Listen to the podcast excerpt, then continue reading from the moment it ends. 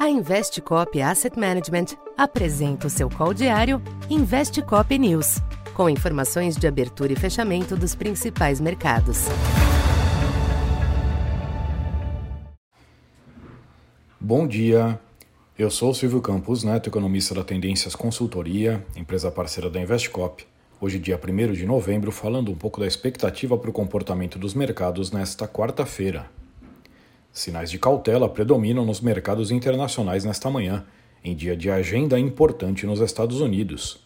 O Fed se reúne sob o consenso de que as taxas de juros não serão alteradas, porém, diante da expectativa de um discurso ainda conservador de Jerome Powell, dados os sinais de resiliência da atividade no país. Em outro fronte, o Tesouro norte-americano detalha o programa de financiamento para os próximos três meses, sendo que a maior necessidade de venda de títulos tem contribuído com a escalada dos yields dos Treasuries nos últimos meses.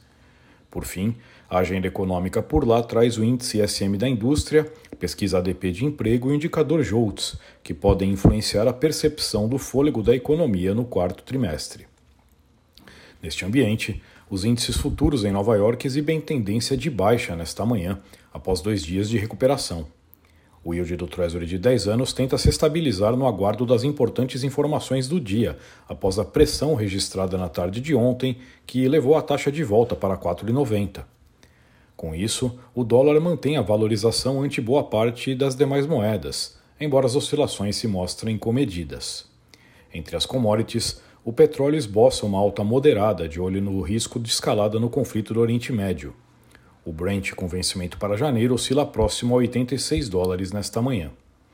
Já o minério de ferro segue surpreendendo nos mercados asiáticos, com mais uma sessão de valorização, mesmo diante das quedas dos índices PMI da indústria da China nesta semana.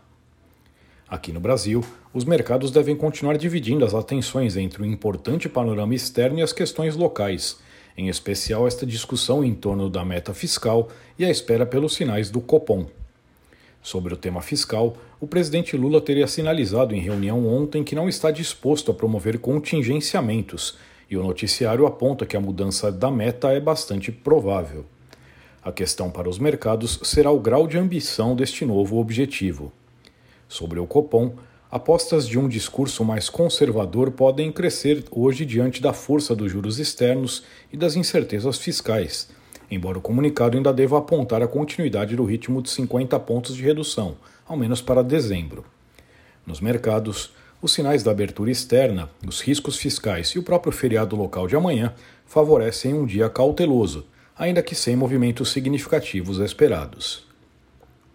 Então, por enquanto é isso. Bom dia e bons negócios. Essa foi mais uma edição Investe Cop News.